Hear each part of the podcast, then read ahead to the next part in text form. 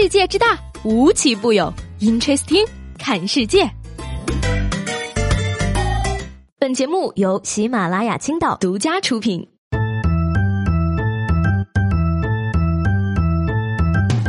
Hello，各位好，欢迎收听本期的 Interesting，我是西贝。今天是二零一八年的四月四号，朋友们挺住啊，明天就放假了呢。其实放假对我来说也并没有那么让人开心，因为每次回家呢，都会受到来自我妈的打击。比如说呢，过年放假的时候呀，我妈就跟我说：“你呀，找对象的时候呢，不能只看别人的外表，也要看看自己的外表。” 好的，妈妈，谢谢您给了我美若天仙的外表。哎呀，只能说呢，这个生活处处充满了打击。除了来自我妈的打击之外呢，逛个超市。都有新打击。嗯说这个南京东南大学的研究生院呢，如果呢学生在指定的期刊上发表过论文，就可以享受学校内某超市的指定商品折扣，最高七折。而这个超市老板呢是东南大学毕业的博士，他希望呢通过此举来鼓励师弟师妹。嗯，冒昧的问一句。东南大学已经有超市营销这么超前的专业吗？还开设了博士点儿。这个别家超市的收银员呢，结账的时候都会问你，请问你有会员卡吗？这家店的肯定就会问，请问您有论文录用通知吗？核心期刊要求正刊还要是第一作者，本学苏告辞了。不得不说啊，现在真的是赶不上这些年轻人的脚步了。朋友们，九五后都已经立好了遗嘱了呀！随着这个观念的转变和突发情况的增多呢，在立遗嘱的人中呢，已经出现了八零和九零后的身影。在无锡西城的公证处啊，最年轻的是九五年和九七年的两个女孩子。公证员介绍啊，说他们长期在国外生活，国内的财产种类多，数量大。一个二十二岁的九五后啊，因为长期在国外留学，早早就立下了遗嘱，明确了自己意外后的房子归属。而这也是该处到目前为止办理遗嘱最。最年轻的对象，想了想，我现在能够立什么遗嘱？这个家伙很穷，什么也没留下，除了蚂蚁花呗和京东白条。祖传 QQ 农场，了解一下，记得每天帮我摘能量喂鸡呀。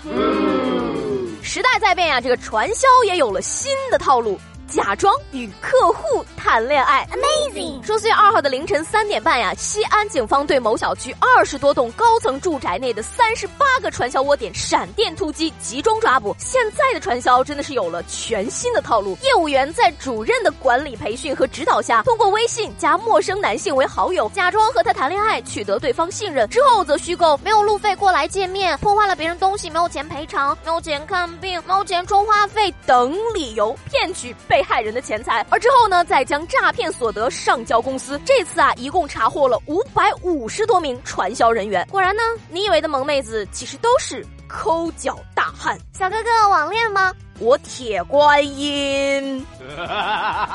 最近呢，我其实挺烦恼的。为什么呢？你看我年纪轻轻就和社会脱节了，又不合群，又喜欢搞特殊，长得比别人好看那么多，让我怎么在这个社会生存下去嘛？你看啊，好多的明星都说呢，自己进入娱乐圈的契机是陪朋友去面试角色，朋友没选上，自己却被选上了。那我呢，和他们也有共同点，我都是陪朋友去吃饭，他们没胖，我倒是胖了。说到这个吃啊，近日呢有一个男生啊在网上吐槽自己的女朋友消费太高。那他说啊，一开始啊觉得女孩挺好的，每天早上啊还打电话喊自己起床，上班的时候啊经常给自己带便当。但是慢慢的呀，他却发现他们俩之间有个很大的问题，就是消费观不同。每次周末出去约会啊，女朋友都要先喝奶茶，而且啊还要加四五种料，什么珍珠布丁、西米露、椰果。这样下来的话，一杯奶茶就要十五块钱。他觉得呀，喝奶茶都这么奢侈，以后结婚了可能大的地方要求更多吧。于是再考虑。要不要把女朋友甩了？不是我不同情你了，这位朋友，你先看看网友们都是怎么评价你的吧。有网友就说了啊，给你做便当，说明人家很爱你，很用心的给你做了。早起还得给你打电话，有那个打电话的时间，还不如多睡一会儿。奶茶十五块就消费观不同了，你便当钱给人家了吗？一荤两素加饭一份就要十二块，两荤两素就要十五块，麻烦钱结一下好吗？那还有网友呢，也很大方的表示了，说姑娘跟我好吧，我请你喝十六块的。不是我说啊，营销号编出。出来的假吐槽，你想骗到我吗？哼，我才不相信世界上居然存在加了四五种料才只卖十五块的奶茶。这样的话，我不是早就实现奶茶自由了吗？恋爱可以不谈，但奶茶一定要喝。谈恋爱不就是为了找个人一起喝奶茶、吃火锅、吃麻辣烫、吃烧烤吗？不能喝奶茶，我留你何用嘛 关于这个吃，中国人的脑洞可以说是没有人能够比得上。华东师范大学闵行校区的河东食堂啊，最近又出了神奇的新。菜式据说呢叫做菠萝蓝莓酱炒山药。哎呀，看了看网上爆出来的图片，我想说，这不就是爆炒妙蛙种子吗？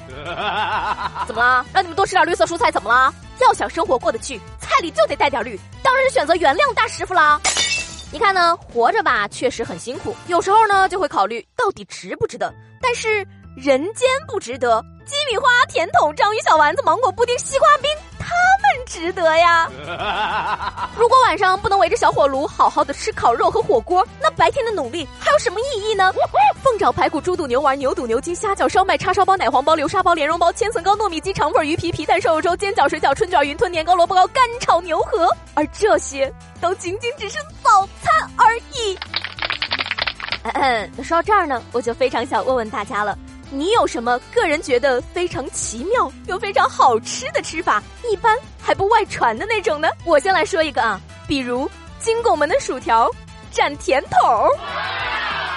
把你们的答案呢写在节目下方的评论里，看看我们到底能够开发出多少种全新的打开世界之门的吃法。昨天节目中呢，让大家分享一下自己一看就会忘掉烦恼的电影、电视剧或者是游戏。这位叫做秒秒奔奔咋读呀的听众，可以说是所有评论里的一股清流了。他说：“这个做考卷的时候啊，因为题太难，脑细胞都没了，当然就没有烦恼了呀。”哎，这位朋友，虽然我很同情你。但是我也依然羡慕你还处在做考卷的年龄。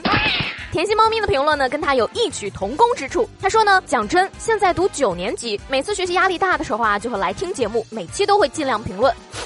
我的粉儿啊，你们都是这么年轻的吗？